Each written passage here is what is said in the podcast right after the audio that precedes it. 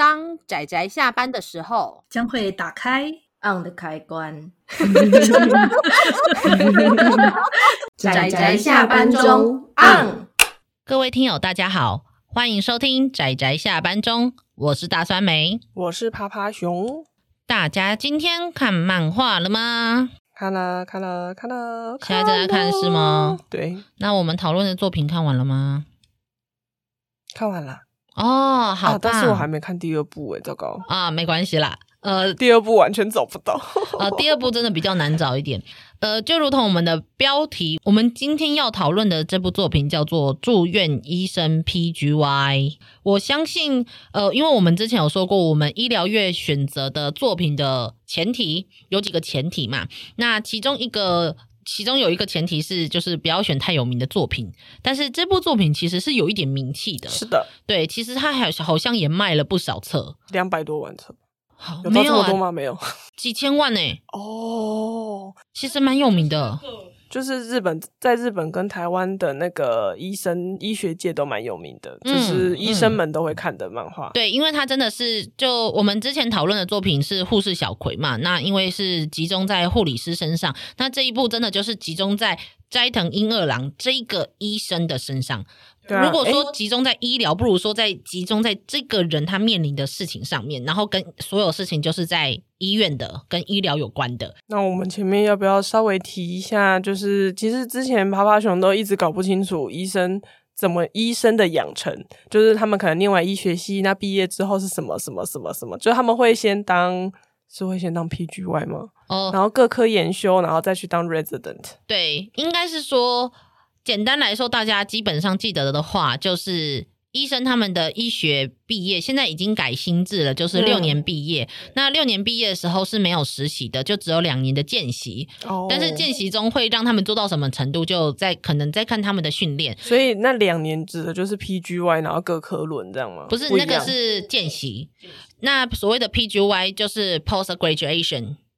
所以他是他的意思就是说毕业后的训练哦，oh. 所以他是在讲说你毕业后的两年的，他虽然是叫做住院医师啦，但是其实说是住院医师也没有错，但是 PGY 这个名字基本上是毕业后的训练，所以叫 Post Graduation，所以是 PGY。那呃，基本上在日本这边，它是这个 PGY 是要两年。那在台湾目前的话，之前是一年，那现在因为完就改制了嘛，现在他们是直接打算呃见习生直接毕业了之后，然后直接进去就当 PGY。哦，嗯，所以那个见习生是含在六年的训练里面吗？对，见习嘛，所以是学生。其实以前所谓的实习医师也算是学生。哦嗯，所以这件事实习生这件事就真的非常的很有争议，就是会变成说，如果他们只是学生，还没有正式执照，那为什么又要让他们去值班，然后或者是开单子、开药之类的？那到底他们的？工作范围，而且他们的薪水其实很少，可是要做的事情其实很多，那是不是也是很不公平的事情？那现在就是他们毕业之后去当 PGY，然后时间会拉长，但是就算如此，训练是不是足够？到时候可能也要再看接下来这个新制就是发展之后，就是会有什么样的状况，我们也是可能要过个几年才会有比较多的研究或者是了解。嗯，那因为才刚改新制没有多久，这样才过，好像才过一两年吧。哎，我有点忘记了，但是好，反正呃，在在这部故事中，就是在讲这一个叫做斋藤英二郎的这个主角，他在当 PGY 的两年之间的事情。也就是说，其实他才刚从医学院毕业，毕业，对，充满了热血，充满了各种热血，然后就去受到了各种冲击。对，就是他也跟整个就是日本的医疗体制冲撞的事情。那好，哎，所以其实他们是可以自己选择他们要去哪个科研修吗？他里面不是有说，他可以去选择，他要直接去应征一般的医院，直接去工作，哦、还是直接去选择是进教学医院？他还是医生，只是有点类似会有培训啊。嗯，这样只是想说，像他这样子，像斋藤英二郎这样子，去先去外科，又去轮到内科，这样子的顺序是他自己决定，还是上面会有人指派？哦，这个我就不知道了。我觉得听听起来比较像是指派的，派的，而且他最后因为。惹出了一些事情，啊、所以他其实是很多科都不要收他。对，在台湾的话，我我也不是很清楚，但是好像比较多，他们会有一个有点像是有几个主科。你是一定要去，对，一定要去。那有一些科别是你可以自己选择的，所以他们可能是有点像是，那这个时候三个去这个科，那另外三个再去另外一个科，就是不要全部都挤在同一个时候。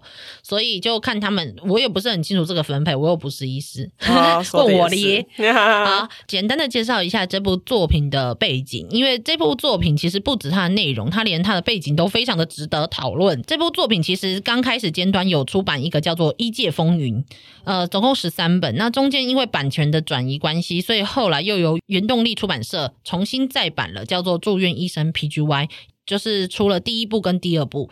那第一部就是《医界风云》的十三本，那后面的第二部有九本。那它的日文本名叫做《Black Jackal 你 Yoroshiku》，坚持讲日文啊。好，他的意思其实就是说，呃，就是跟黑杰克打招呼，所有的人。呃，基本上只要有看过《怪医黑杰克》的，就会知道它是什么意思。那基本上他这部作品跟黑杰克完全没有关系，他就只是书名这么叫而已，有点类似。致敬医疗漫画的算是先祖吧，对，始祖这样。那手冢治虫画的怪医黑杰克也非常好看，所以也非常推荐给大家。这部作品就是尤罗西库，呃，没有没有，我真的很不会念日文诶。好啦，但总之就是这个跟黑杰克打招呼的这一部《住院医生 PG One》，它是从二零零二年的时候到二零零六年在讲谈社上面的《Morning》杂志上面连载的，但因为后来就是。佐藤秀峰这个漫画家跟讲谈社的关系非常差，哎呀，吵常常吵架。那最后就是他转到了后面后半部，就是第二部。那在日文中，他是直接把就是他的名字前面加上一个心，就是心、哦、啊，像黑杰克说你好的这样的名字前面加上一个心。那这一后面的这一部就是放到了小学馆上面连载。为什么会有这样子改版？就是因为这种状况在台湾应该也很少见。就是明明有正版已经出了第一部，嗯，那为什么第二个出版社又再重出，而且还要把已经出过的第一部再重新改名，再重出一次？就是因为他们那个时候有版权的转移。这中间就是讲谈社跟呃佐藤秀峰之间的关系真的很差，他们还在网络上会互骂的那种程度。所以，不过第二部有一个好处是，他们重新出版之后，有请医师来参与一些就是检修，对审议，就是呃检查一下是不是有一些名词就是可能翻的不好之类的。我觉得是还不错，而且就是第二次重新再版的有一些语词，我觉得有修的稍微比较偏医学上面的讲法。这样我觉得还不错。那他在二零零三年的时候也有拍成电视剧，但是有点好笑，叫做《帅哥医生》啊。他有拍电视剧？对，完全不知道。对，大家都不知道，我也不知道。有有，我有看过有人写心得了，但不多。而且叫做叫什么帅哥医生啊？为什么要叫帅哥医生？他没有很，不要问我。对不起，他没有很帅。我觉得斋藤医生并没有很帅，因为我都一直看到他在哭，不是？真的很没用。好啦。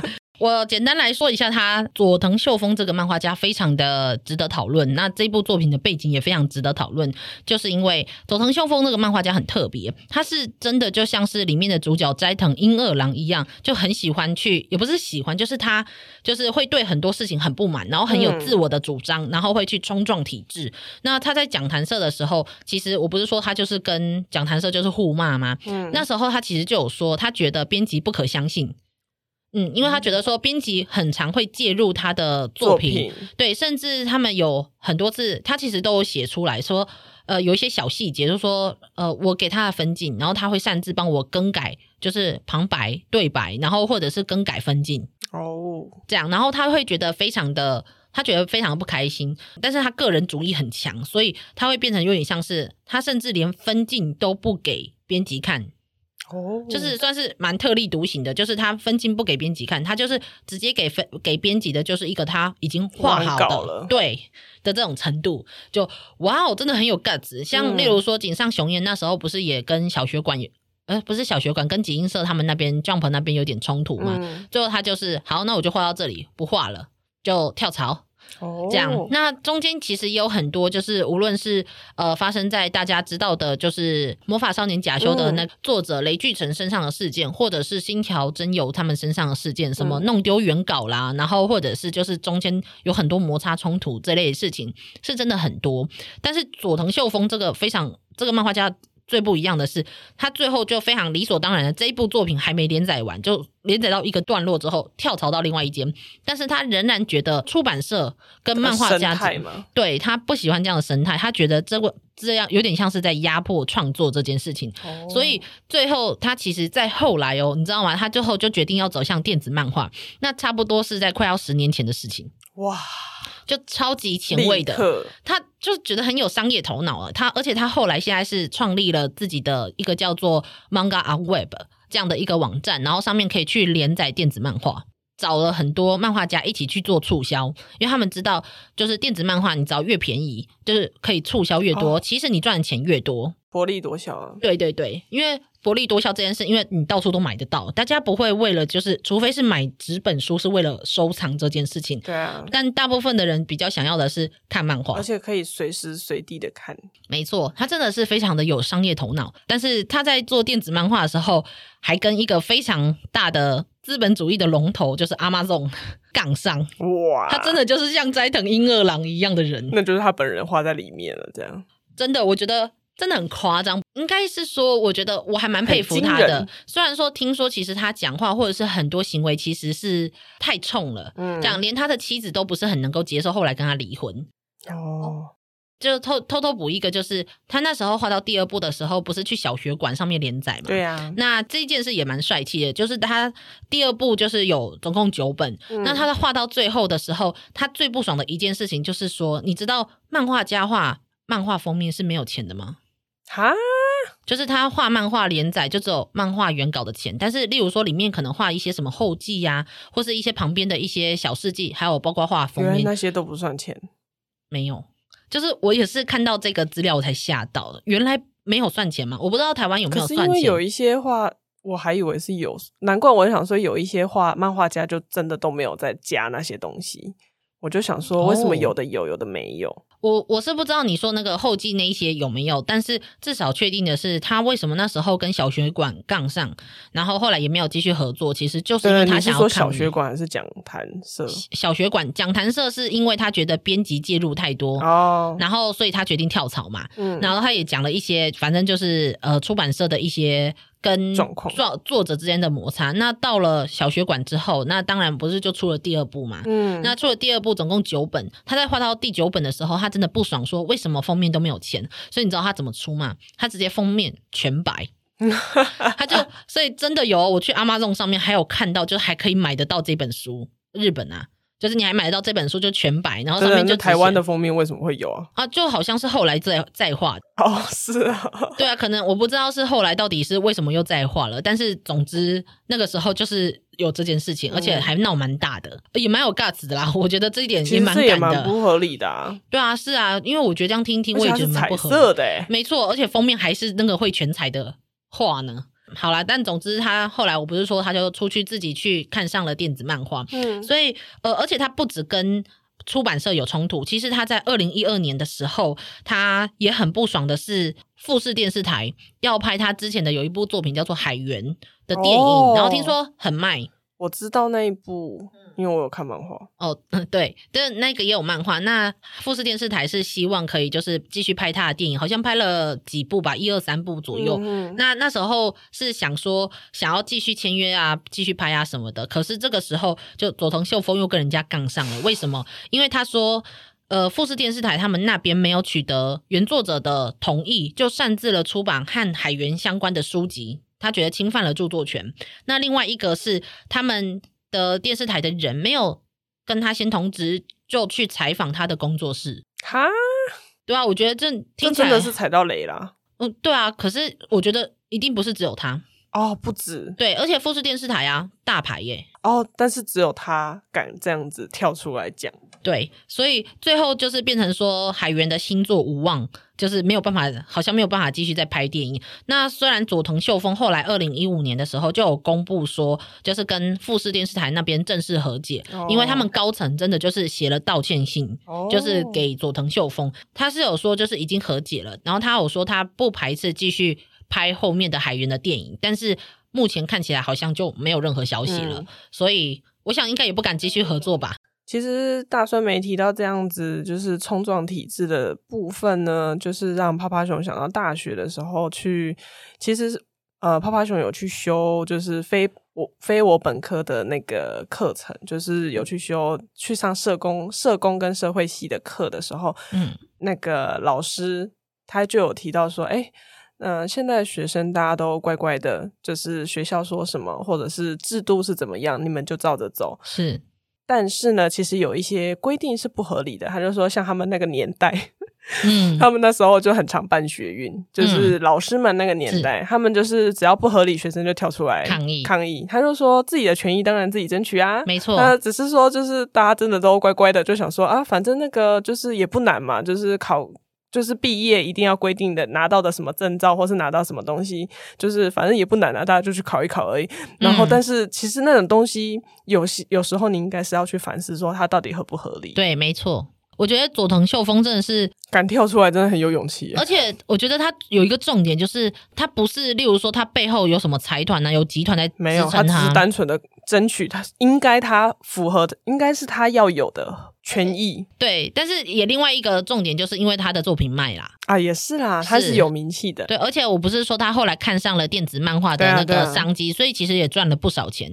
所以就是虽然他是一个很有 guts 的人，那可是当然啦，就是有钱的人不代表有 guts，但是他就是因为他有钱了，然后他也有 guts 了，所以他就是跟人家反抗。所以你看，他又跟出版社反抗，然后又跟电视台反抗，那最后他竟然还反抗到了谁？到了 Amazon 身上。哇，那为什么会这样呢？那这这件事也。说来非常的复杂，佐藤秀峰这一个人其实蛮特别的是，是他对于版权其实是非常的宽容的，嗯、就是对于著作权这件事情。呃，二零一二年的时候，我记得是二零一二年吧，他那时候就有开放说，任何人都可以在网络上下载一整套的住院医师 PGY。对，我有印象，因为我在维基百科看到这件事情，我整个吓到，而且他就说，就是可以自由改编他的作品，对，没有问题。而且无论是商业的、非商业的都可以，他非常开放，他鼓励大家去运用他这个题材。对。也因此，就是让他变成，就是我觉得比较有更多的名气，那作品又好看，所以很多人反而就因此知道他的作品，嗯，所以他反而更多人去买他的作品，真的。所以其实这件事就是有一个很大的冲突，就是是不是真的就是要去禁止二创跟禁止没有取得版权商业使用这件事？如果以我的角度来说，我就会觉得说，当然我们要保护著作权，但是。身为一个作者，是不是真的要把自己的版权都保护的这么好？就是非常的紧密，是不是可以帮助自己的自己得到更多的利益？有时候那很难说，嗯、因为至少在佐藤秀峰的创作上，就是好像似乎并没有因为他就是开放了这件事情，然后所以他赚的钱比较少。但是当然他也不是只有从这边赚钱啦，对啊，只能说我觉得他蛮厉害，就是至少他眼光看得够远。嗯、那他做这件事其实也也跟那《牧羊少年奇幻之旅》的作者。者一样，他也是直接就是免费开放自己的作品的版权，直接让大家可以直接下载，所以我觉得这点上面就是蛮敢的。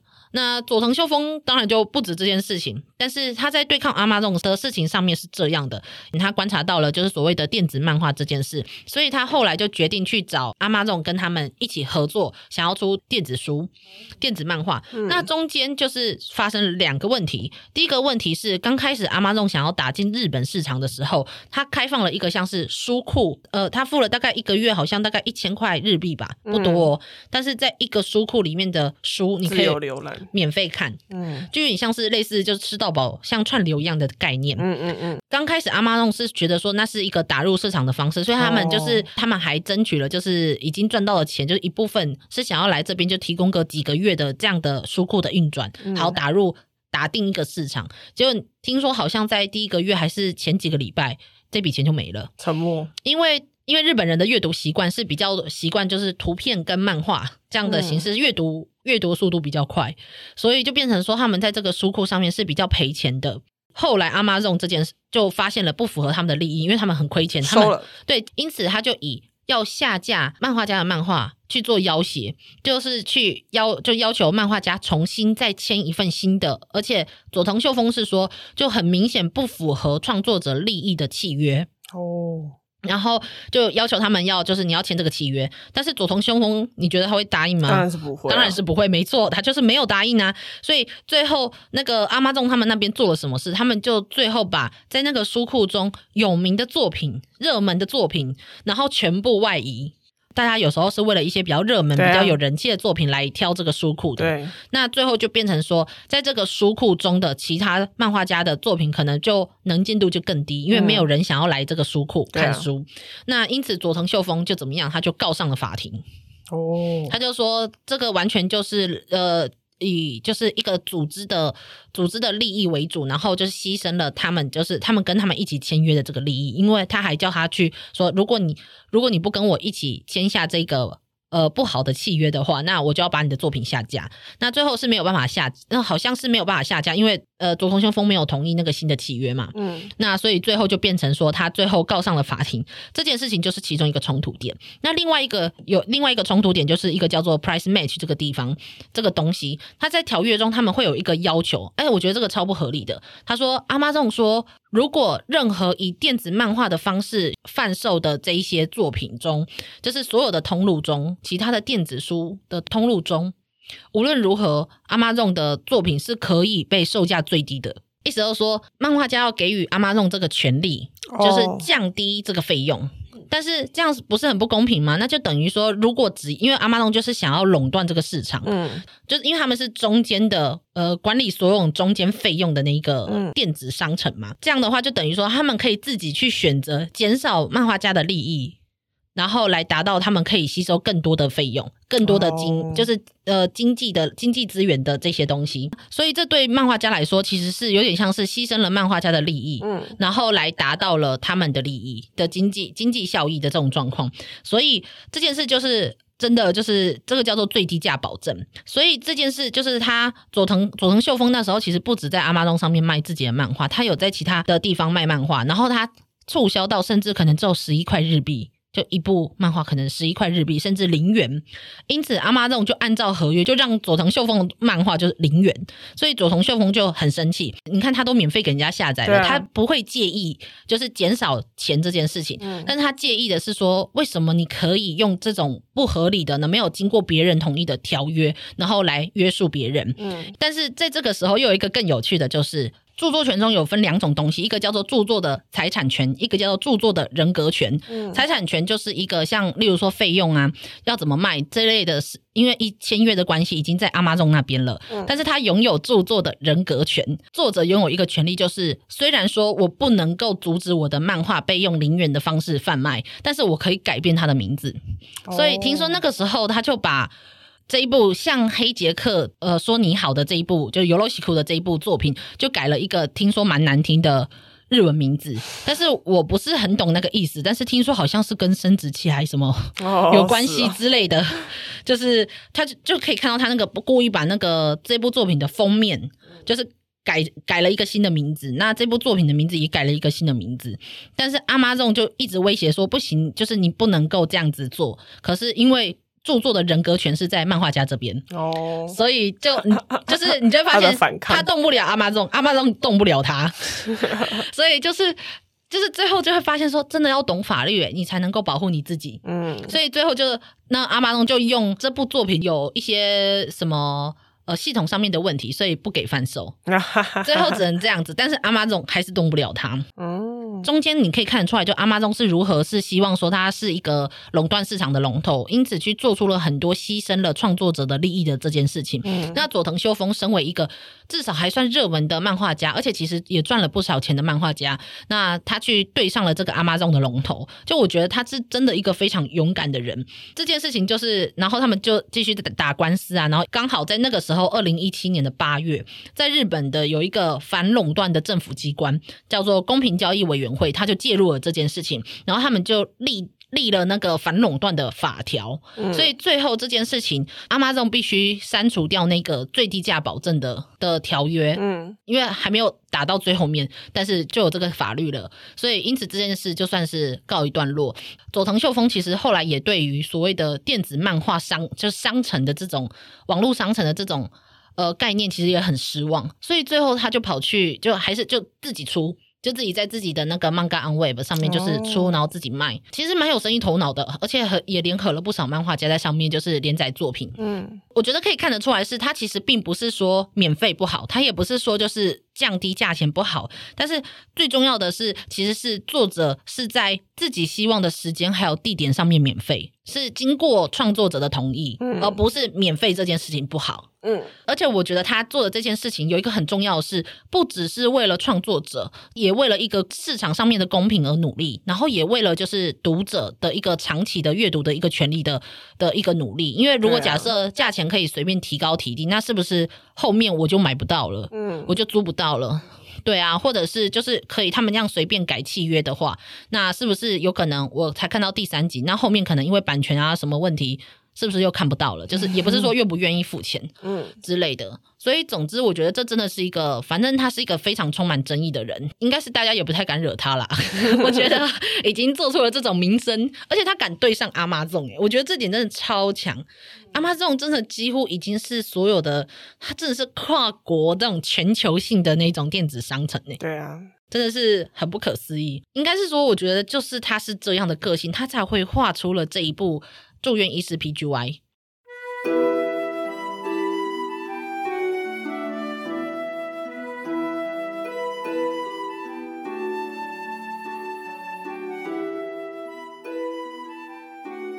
呃，住院医生 PGY，我有时候都医师医生到处讲。对，它中间其实发生了非常多有冲突的案件，所以趴趴熊，你有对什么案件？案件为什么我每次都在讲案件？就是高知识犯罪研究系列常常讲案件，其实就事件呐、啊。你觉得中间有最冲突的事件是像什么吗？其实因为前面他在各科轮转。应该是他在内科的时候发生了，就是他冲撞体质，然后、嗯、呃，把就是应该在永大治疗的病人，然后送去外面去做心脏的手术，然后最后病人活下来了，但是他也因为冲撞体质，导致体质其实不想接收他，就变成各科都不想收他，然后最后他就被踢去、嗯、踢去 NICU，对，然后 NICU 结束之后，他有去小儿科。嗯，实习就是最后好像不知道几个月，四两个月还是四个月。然后他在那边就是会让让趴趴熊想到那个我们上次才录完的那个深夜的小儿科。嗯，对，就我们之前提到节目中有推荐过的作品叫做《深夜中的小儿科》，就是有非常深刻的感受。对啊，就尤其是这两个相呼应的话，就会发现说天哪！而且那个是我第一次看到他妥协，第一次哦。他其实也跟那个就是深夜的小儿科里面那个刚出初出茅庐的那个 医生斑比医生一样，就是觉得说应该都要收啊。对，是刚开始都是这样想的。对，但是真的有很多无奈啦。但是如果你要说儿科这边，我觉得 NICU 那一个案件，我才是真正的最。最印象深刻吧，就那其那是其中一个啦，NICU 那个，对，NICU 那个，对，NICU 是所谓的 newborn ICU，就是加护病房，新生儿的加护病房。它里面那个事件是提到说，有一对夫妻，他们原本是不孕，然后辛苦了四年之后，就去找了医生去执行受孕，最后终于好不容易怀孕，却生下了、呃、早产儿，对，生下了早产儿，那是一对双胞胎，因为早产的关系。然后其实是有，然后也因为可能是受孕的关系，所以导致这个这两个孩子其实是有呃发展上面的问题。我们接下来可能会讨论到一些就是剧情的部分，所以如果还没有看过的听友的话，可以去看看这部作品。嗯，对，我知道现在讲好像有一有一点晚，所以我们就还是先提一下。那我们等下就我们就继续要讲，就是剧情的部分。关于这个事件，就主要是哥哥，那是哥哥嘛，哥哥后来就是走了，啊、那留下来这个弟弟不仅是呃发展不全，他其实就是唐氏症的儿童，嗯，所以其实那个时候，我觉得最难过的应该是那个父母亲抱在一起，然后说我们是不是不完全的人？对，我就哭爆的，真的就是，而且我觉得应该多少是会的，尤其在孩子这部分，就是因为出生这件事情其实是一个带着希望的事情，但是当他不符合你的期待的时候，嗯、是不是人就会觉得说，是不是我们做错了什么？嗯，我们是不是是错？我们是错误的？我们是不是呃不对的？才导致了。有这种结果，那中间就有一个非常冲突的是，那个弟弟因为是唐氏症，他无论他有肠闭塞的问题，所以如果没有动手术，他一定会死。那中间就会变成说，斋藤英二郎和其他的医生就是不断的去跟那个父亲说，拜托，请让他动手术，可是父亲不愿意。不愿意签下那个手术同意书。其实这一段那个头上戴着纸尿布的医生 高沙医生，没错，他跟律师之间的对话真的是也是让我反复看了很多次，因为他们之间的对话还蛮蛮蛮深的。没错，我觉得真的非常值得醒思。就是我觉得那个父亲其实他不是不爱自己的孩子，因为尤其他不是说他常常下班的时候就开车，他就开车到医院前面，但他不敢进去，因为他知道他一旦进去，他就会选择救他。对，而且或者是他就要跟他们说再见，就是他，他没办法说再见。对，但是他就是 决定，就是他不想要让他们那么辛苦的活在世上，然后等他们父母这样子好不容易照顾他们，然后但问题是父母总是会早走。如果正常状况下是父母会先走，那谁来爱他们？没错，谁来照顾他们？没错，他也是非常的担心。其实我觉得真的，甚至虽然说这个事件到了最后还是。呃，母亲决定就是跟父亲离婚，然后自己决定要同意这个手术。但是我非常明白，因为尤其那个父亲不是就说，他说这个社会上对这些呃有身心障碍的人的歧视会少吗？我们可以爱他们，但是当我们离开了，谁会照顾他们？谁会像我们一样保护他们？有爆哭的，而且他搭配的画面，他的那个画面真的是作者他在。铺陈的时候，搭配着那个律师爸爸讲的话，嗯、没错，他有各种各样的那个现况的那个展现，就是整个就是更加呼应那个那个律师爸爸讲的话。例如，我印象很深刻的就是，虽然说我们有社会的制度或者是设备都已经有尽量的健全了，是但是。就是一个盲人，然后拿着那个就是导盲砖，就是他拿着拐杖，就是去敲那个导盲砖，但是却被停满那个街道的脚踏车挡住。对，是真的，真的非常的震撼。没错，就这个社会，虽然说我觉得我们无论是健保体制还是长照体制，都有尽可能去执行一个社会安全网的部分，但是这一个社会其实相对来说，还是对所谓的身心障碍人士，或者是。日常生活有一些困难的人来说，其实还是很不友善的。我觉得有点像是竞争吧，就有点像是你只要没有办法日常生活跟一般人一样，你好像就不应该活着。嗯，就是。当然不会有人这么说或这么做，但是当你发现这个人需要帮忙，但是你都把可以帮助他的东西都挡住，像例如说那个导盲砖，对啊，或者说例如说有一些地方可能甚至连导盲砖都没有，嗯，然后或者是例如说有一个餐厅，他做了很漂亮的阶梯，可是却没有可以让轮椅滚上去的斜坡，真的。之类的这种东西其实非常常见，所以哦，还有像什么最简单的就是有没有无障碍厕所。哦，然后有没有电梯？而且有无障碍厕所，还不是只是一个说哦，你有一个空间是无障碍厕所，而是那个厕所有没有真的符合无就是轮对轮就是身身障人士他们真的可以使用？因为其实我之前刚好也有上过一个就是建筑系老师的课，哇，哎哎，不是课，那个是课，其实那个是我就是工作之后我们单位就是有请那个建筑建筑系的老师来就是讲课。其实只有两个小时，那我觉得那老师非常的有 g 子。他他讲课他很有趣，他的第一堂课就是说，我的 PowerPoint 就是很有偏见，非常的有偏见。所以如果你看不下去的话，你就可以不要看。就是他就他就开始就，因为他其实是真的是全国巡回，他就到每一个地方就是去检查无障碍厕所，然后就拍照说这个不符合，这个不符合，那个也不符合。这个厕所你应该是要自己真的有。坐在轮椅上，然后自己撑撑上去，自己试试看，说你那个位置把手的位置啊，是。洗手台的位置啊，跟就是那个厕所的那个位置，到底是不是真的可以让他们使用，而不是只是你建了一个无障碍厕所，然后没有人可以用。没错，就这点真的超级重要，而且就更不用说，如果我们连一个空间上面的东西我们都做不到，那有更多无论是心理上面的，或者是家庭上面负担的那一些人，他们要在这个社会上要像一般人一样的活着，是有多么大的困难哦。那个时候，那个父亲这样讲出那些话，还有包括佐藤秀峰他做出的有一些那个画面，嗯，就我那时候真的是冲击啊，真的就是会哭到一个不行哎。他不是一个说谁是对的，谁是错的。嗯，我甚至你要说的话，父亲这种行为就是一种杀人，我承认。但是永远都不会觉得这个父亲在做一个很容易的伤害人的决定。你知道，他就是秉持着爱。才做出这么痛苦的决定，而且我觉得他很强硬的。我有跟趴趴熊讲过，就是他在这里面表现的非常强硬的态度。我觉得也有一部分是他不希望，他知道自己的妻子可能心肠比较软，对啊。所以如果他不硬起来的拒绝这件事情，那未来如果孩子发生了什么，是不是妈妈就会觉得说，是不是其实我当初不应该让他活下来，我不应该。养大他，让他承受这么多的痛苦。嗯，对，我觉得他在某种程度上是有点像是，那就甚至妻子都可以恨他，旁边的人都可以恨他，你们就可以把我当做一个冷酷无情的父亲。但是这是我爱他们的方式。嗯，就是我其实我觉得多少都有感受到这种感觉。所以哦，我那时候他跟医生就是争执的那一些东西，我这是一字一句的那种刻入你的心中的那种冲击。对啊。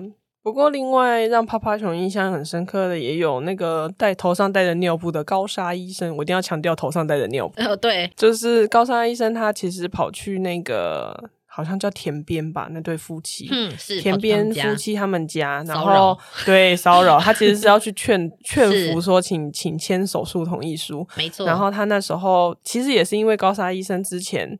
曾经半强迫一对就是早产儿夫妻签下手术同意书，就最后那个早产儿虽然手术成功了，但是带回去一个一年之后，小孩子还是去世了。没错，因为夫他们夫妻其实并没有真正的想要接受那一位早产儿，然后他跟那位田边太太讲的是有关小朋友的婴的棺材，那个真的是也是趴趴熊爆哭的地方啊，真的。因为没有人不应该说，照理说不会有人要做小孩子的棺材，因为其实是不会需要用到的。对，所以就变成说是用成人的切成一半，所以那个形状很特别。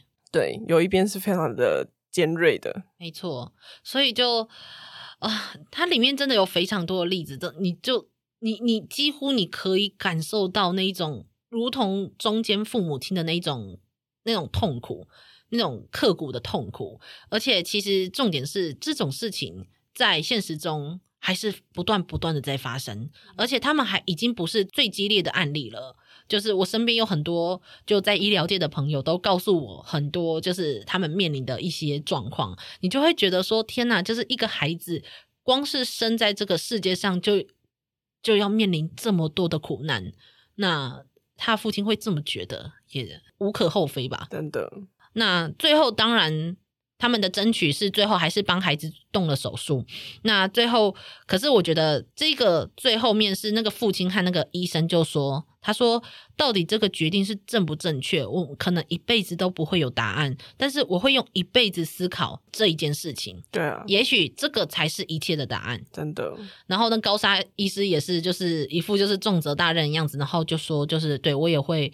一辈子的思考着你的事情，嗯，然后还有包括他面对的每一个孩子的问题，我就觉得哦，真的就是有时候你你甚至你多年以后，不要说这种事情，我们可能做了一个选择之后，我们要到多年以后，我们甚至都不知道到底是是对的还是错的，但是偏偏刚好这个是跟生命有关，所以就更加的冲突跟折磨。嗯，对呀，所以唯一能够做的就是不断的思考，然后看有什么方式可以。减少这种冲突跟这种痛苦，只能这样讲吧。就包括到社会安全网，然后增加社会的教育，然后对这些生活上比较辛苦的人，可以有更多的体谅跟包容。嗯，我觉得比较像是这样，这真的只能做到这样了。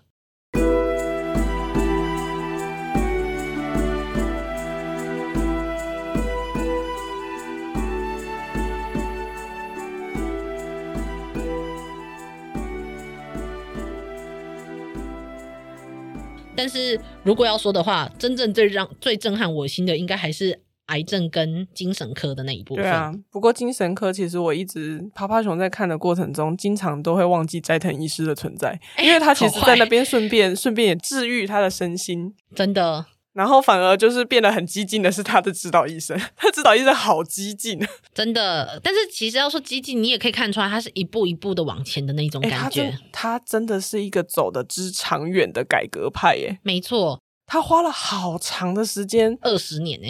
而且他他做的最激进的行为，就是他把所有就是治好的精神精神病患全部都送出去了，就让他们出院出院出院出院出院。就是要怎么样可以让一个身心疾病患者，就是更融入社会呢？没错，就是让他们进入社会啊，就让他们自己。在这个地方的生活就是一个社会，对啊，那当然还是多少是会有，例如说协助协助服药啊，或者一些就是心理心理咨商啊、嗯、治疗啊、谈话之类的什么的。对，那在精神就是哦，那我们先谈的是癌症科嘛，哦、那精神科是后面的。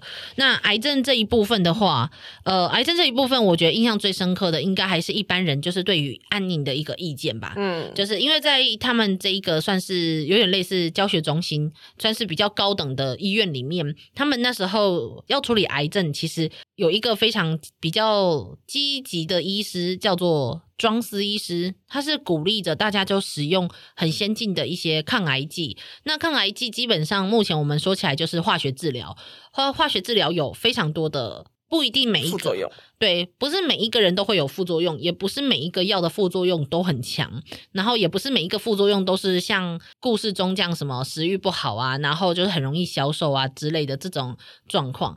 但是的确有一些强烈的化学治疗，叫做 chemotherapy，真的是一个很减损生活品质的一种做法。那它中间有一个最重要的是说。抗癌剂有时候我们说起来好像说在抗癌，但是其实它并没有办法真的完全的去治疗癌症这件事情的话，那是不是真的我们觉得好像可以多活几天就是比较好的吗？那中间就有另外一派的医师，就是于卓美医师，那他们因为以前经历过的一些病例，其实他认为说不应该使用抗癌剂，他认为抗癌剂只是一个让人变得不是人的一种东西，嗯，那更。他好像也没有说放弃治疗，但是他会反对抗癌剂。偏偏这个时候，在他们那边就是没有所谓的安宁缓和科别。所以这个时候，斋藤英二郎这个人就来到了他们的癌症区，就他们在那个算是外科啦，但是他们主要是主打癌症的，所以就进来又在冲撞这里的体质，又在跟这里的人吵架。趴趴熊觉得蛮奇妙的地方是，其实庄司医生看起来看起来像是一个融入体制，然后非常服从教授的一个人。没错，殊不知他在年轻的时候其实是跟斋藤英二郎一模一样，就是一个冲撞体制的。啊，十年前嘛。十年磨人啊，对啊，是而且中间其实还不只是单纯就是在抗癌剂的使用，还有包括到告知权的挣扎，就是要告知到什么地步？像尤其如果是以东方社会来说，就是家庭的关系的影响力很大，所以如果你今天你要说，就是有一些。人就会想说，那到底要告知病人，还是不告知病人，还是说直接告诉他旁边的家属？以前来说，甚至就是像漫画中说的，就可能告知家属，不告诉病人本人。嗯，但是的确就会变成说，那如果病人自己想要治疗呢？他想要做什么医疗决策呢？是不是他都不知道发生在他身上的任何的医疗处置是为了什么？嗯，这样那是不是又是一种问题？所以。呃，不过这是东方社会比较容易发生的问题，因为我们其实很多都会以家属为主，甚至还有病人有时候表示不想救，但是家属最后还是说想救的这种冲突上面，有时候甚至还是会选择家属。这一个部分最重要的就是。呃，其实现在已经有病人自主权利法上路了，嗯，而且是二零一九年上路的，哇，对，所以其实我觉得这是一个蛮新颖的法条，因为你可以做到很多事情，就是它可以你先预立好你的医疗处置，当你在面临一个不可逆的致命的关头的时候，你可以。先预立好，你在碰到这种状况的时候，你要执行什么？你要不要维生医疗？你要不要执行急救措施之类的？所以我觉得这是一个非常先进，而且更尊重病人本人的自主意识的一个法条。所以如果大家有兴趣的话，可以去了解这一块。这一块跟安宁其实是有一点点不不太一样的，因为安宁就只在末期病人身上，那预立医疗决定书是比较像是。我们已经觉得自己有可能会未来有可能会面临一些状况的时候，我们想要做什么处置。所以，如果大家有兴趣的话，可以去了解这一块；想要的话，也可以去讨论或自己去决定医疗决策。我觉得现在的医疗法条是有不断不断在进步的，都是一件好事。但是，那在这个案件中，我觉得最痛苦的，应该还是在到底我们要怎么样去面对死亡这件事情。在这一个案、嗯、这一个事件中，因为尤其像宇卓美那时候，他不是就有问着。问着那个病人，还有包括斋藤英英二郎，就说死亡是一种失败吗？如果死亡是一种失败，要活下来才是一个才是胜利的话，那不是没有一个人类可以胜利了吗？我们总有一天总是会死。那到底什么东西是活着？什么东西是快乐？什么东西是悲伤？那什么东西才叫做活着跟死亡？所以我觉得他在这里真的问了非常非常多很哲学而且很深刻的问题。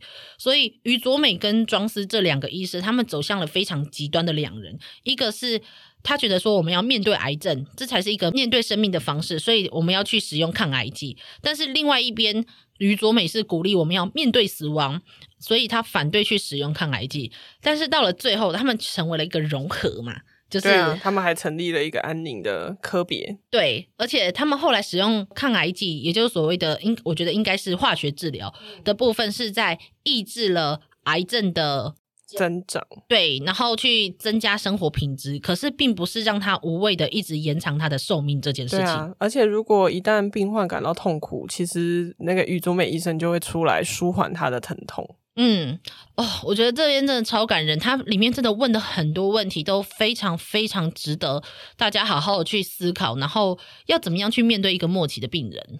所以我觉得，嗯、哦，真的是看到那个时候眼泪真的是稀里哗啦的掉，好像不值钱一样。对啊，尤其是有一个晚上。就是另外一个癌末病人，就是应该是真的就是快走了的前期前戏，但是他很痛苦，没错，他的家属就一直哭着跟那个斋藤医生说：“请你不要让他那么痛苦就好了，对，让他安详的走。”是，我觉得，呃，我也不知道哎，就是尤其看这么多医疗漫画，我觉得最后有时候医疗其实是。有极限的，你永远都会知道说你没有办法再往前进，或者是有一些东西就是没有办法治疗。但是至少你面对他的方式是，例如说你至少你可以陪伴，你可以告诉他说我在这里。有时候医疗人员最后变得有点像是传教嘛，没有啦，对不起，我开玩笑的。但是没有，我觉得就是医疗人员真的不是只是单纯在科技跟所谓的。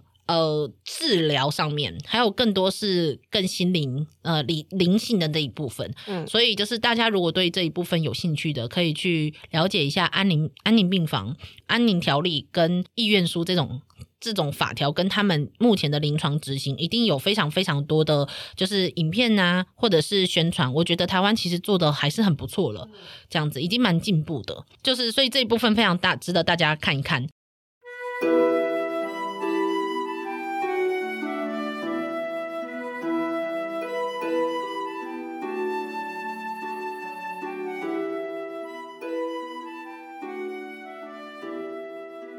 到了就是精神科那一部分，我觉得也充满了冲击，因为精神科斋藤医生一进去的时候，那个他的指导医生就是用那种就是非常冷淡的方式，就是对应他，而且叫他照顾的病人竟然只是一个混入医院要写报道的记者，对，他就觉得说天哪，我是被放鸟了吗？真的 放生，超好笑。这一段好像也蛮长，五本吧，然后他蛮长的，对，然后但是我觉得他中间真的提到了很多，因为最主要是他有提到了媒体还有社会跟对于身心疾病患者的刻板印象跟偏见。啊、哦，我真的很佩服那个记者。其实这一精神科医疗这部分，不只是那个指导医生，他花很长的时间在改善，就是就是将精神治愈的精神病患送回社会这件事情。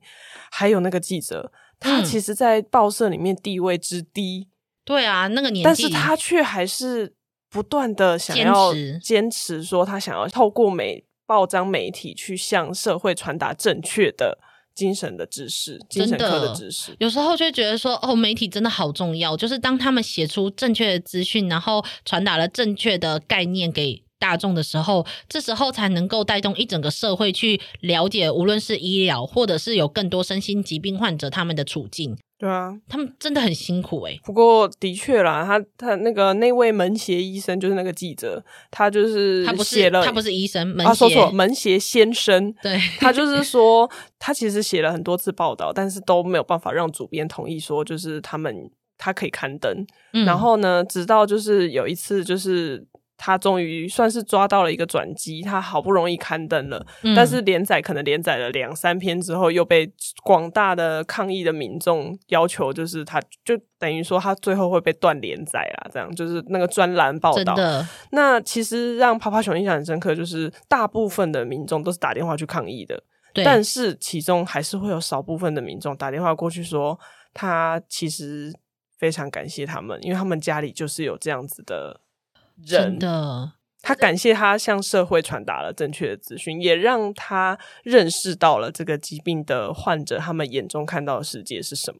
嗯，在上个月的节目中，就是有一集我去我们的有站夜猫子点心部跟主厨一起录制的节目中，我们就有讨论到这个社会对于所谓的御宅族会有一些刻板印象。那我觉得就跟对身心疾病患者的一些刻板印象其实非常的类似，就是他们会把我们标签，好像就是。把我们标签在那里之后，一副他们只要离我们远远的，或是把我们抓起来，把我们抓起来关起来，好像就不会有任何问题了。但其实每一个人都有可能也成为了身心疾病患者的其中一员。大家都觉得好像只要把他们标签跟远离自己，好像就不会成为这样的人，或者是就可以跟这些东西没有关系。但是事实证明的是不是，而且更不用说，其实身心疾病患者造成的。呃，所谓的犯罪问题，其实都比一般人还要低，其实是有统计的，但是不会有人去管这种东西，他只觉得很恐怖，那我就是把它排挤掉。所以，因此媒体在这个案件中真的扮演一个非常重要的角色。呃，里面就有画到说，当大家都针对着媒体去渲染说，哦，身心疾病患者就是会造成犯罪案件的这些事情的时候，但是只有门协去坚持说，没有，我们就是要告诉大家，呃，身心疾病患者是一个怎么样的状况，然后他们其实平常的生活是什么？你会发现，他们其实甚至在所谓的医院里面的生活，其实跟我们一般人的生活也没有差很多。他们只是偶尔会有人跟他们说：“哎，要吃药喽。”就这样。但是平常讲话，然后还会打桌球，对不对？对啊，还会谈恋爱呢。对啊，还会谈恋爱呢。就是像那个医师说的，那个指就是斋藤医师的指导医师说，精神病患不是狼。嗯，就是我们不用把它关起来。嗯。我觉得有点像是，虽然他们的确是有一些身心状况，也许情绪上是比较难以控制，但是那并不代表他们就会做出一些伤害他人的行为。其实个人比较担心他是会伤害自己吧，大部分的。嗯，其实大部分相对来说，他们伤害自己还比一般人的状况还要多。这真的是一个非常好笑的事情，就是你在害怕一个其实伤害他人的几率比一般人还要低的人，就哈。但是好啦，总之这个这个事件真的是，我觉得也影响我很多。就是我当初是好像也是高中还大学的时候看这部作品，然后影响我对就是身心疾病患者，还有包括我刚刚说的癌症这一安宁部分，讲已经是十几年前的作品了。但是就是让我奠定了很多，就是我后来现在的这些想法跟概念。嗯，如果没有这一部漫画的话，我可能当初不会想那么多。嗯，呃，不过斋藤英二郎也真的有成长了。他竟然在这个时候，他开始说。我喜欢医生这个工作，就他在这个时候他才说出了这句话，哦、因为他之前都不知道他为什么要做医生，而且这样子他也增进了他跟揭川小姐之间的 关系。对，不然之前揭川小姐真的是其实也跟他相处的蛮痛苦的。对，真的。但是揭川后来也有改变自己，后来他也有对伊势谷医生说嘛，他说我不认同你的做法，因为他其实没有很。支持伊势谷医生的某一些行为，嗯，但是他说，但我还是希望我可以成为跟伊势谷医生一样的医生。真的，这样从头看下来，哇，真的。可是到了住院医师 PGY 的第二部，嗯嗯嗯，更充满了更多的冲突了。那个器官移植那一边，这一篇我觉得已经快要变成哲学部分了，已经不是议题讨论了。所以这一部他到甚至呃，詹藤英二郎的结局这件事情，我。我真的很难说上什么，所以如果大家有兴趣，自己去看看。那如果不太想要去讨论医疗的哲学问题的话，那我觉得可能看第一部就好了。可是第二部当然也有提到一些就是器官移植上面的很多层面的问题，所以如果对器官移植，尤其是肾脏移植这一部分有兴趣的话，也可以去看看他他的确又在继续冲撞体制了啦。他他一直维持着他的状态，就是冲撞体制。对，就是作者本人，不是。就是 作者本人啦。对啊，好啦，那我们应该基基本上今天的讨论就差不多也算是告一段落。那就是不能否认的是，佐藤秀峰这一个漫画家真的是充满了争议，所以也非常值得讨论。以外，他这一部作品也非常值得大家去了解一些医疗伦理的部分跟医疗体制的问题跟。呃，冲突还有摩擦，对上了日本的医疗界，所以听说他那时候被日本的医疗界讨厌，然后又被出版社讨厌，哎、又被阿妈这种讨厌。他真的到底谁喜欢他？读者吗？对，读者。他还被医疗界讨厌哦，因为他写了很多就是医疗的黑暗面呢、啊。哦。然后可能很多人就说明明就没有，可是，可是明明就很多作品都有写到黑暗面，但是他写的真的就是很冲击的那种黑暗面啊。哦、对啊，不能否认啊。那总之这一部作品就是其实还是，可是还是荣登了什么日本医生。最喜欢的前三部对啊，医疗漫画之一啊，是啊，是啊，但是好啦，但是可能基层医师吧，像 PGY 吧之类的之类的，哎、欸，所以他现在还是医生吗？还是他现在已经变成专职的创作者了？没有，他本来就是漫画家，他不是医生啊，他不是医生，他不是啊，他就一直都不是。那他怎么知道这么详细？是不是有内线？去去访问啊，像护士小葵也是，他也是他不是被讨厌吗？还可以访问。没有了，他可能先访问完了，啊、大家不知道他画这么讨厌的作品。好啦，那总之就是可以看得出来，就是佐藤秀峰这个充满了 guts 的漫画家，还有包括到就是他对上了日本的医疗界，还有又对上了 Amazon 啊这些就是龙头以外，那强烈的充满了争议，还有个人风格的作品。但是其实我觉得里面的每一个事件其实都很发人深省。你知道吗？故事总有个结局，但是其实里面有提出的很多疑问，到现在我看了十年了这部作品，但是我还是没有答案。我相信很多人看了，嗯、还有甚至在目前的医疗第一线的医疗人员们看了，应该也都不见得有一个觉得正确的答案。嗯，所以就只能说啊，就是可以感受到那种对于医疗的那种充满呐喊的那种作品。嗯，那么好啦，那我们就也不要讲废话讲太多。那么希望大家就是都可以好好的享受这部作品。就这是一部非常精彩又好看的啊漫画。嗯哼哼，这样子，我们真的都从漫画中学到了很多。嗯，所以我们的讨论选了一部护理师，跟选了一部呃医师的。漫画，所以就是希望大家喜欢我们医疗月的作品。那我们下个月会有什么作品呢？就请大家好好的、慢慢的期待吧。嗯，说是慢慢期待，也就下礼拜嘛。好啦，那就这样子啦，大家下次再见喽，大家拜拜，拜拜。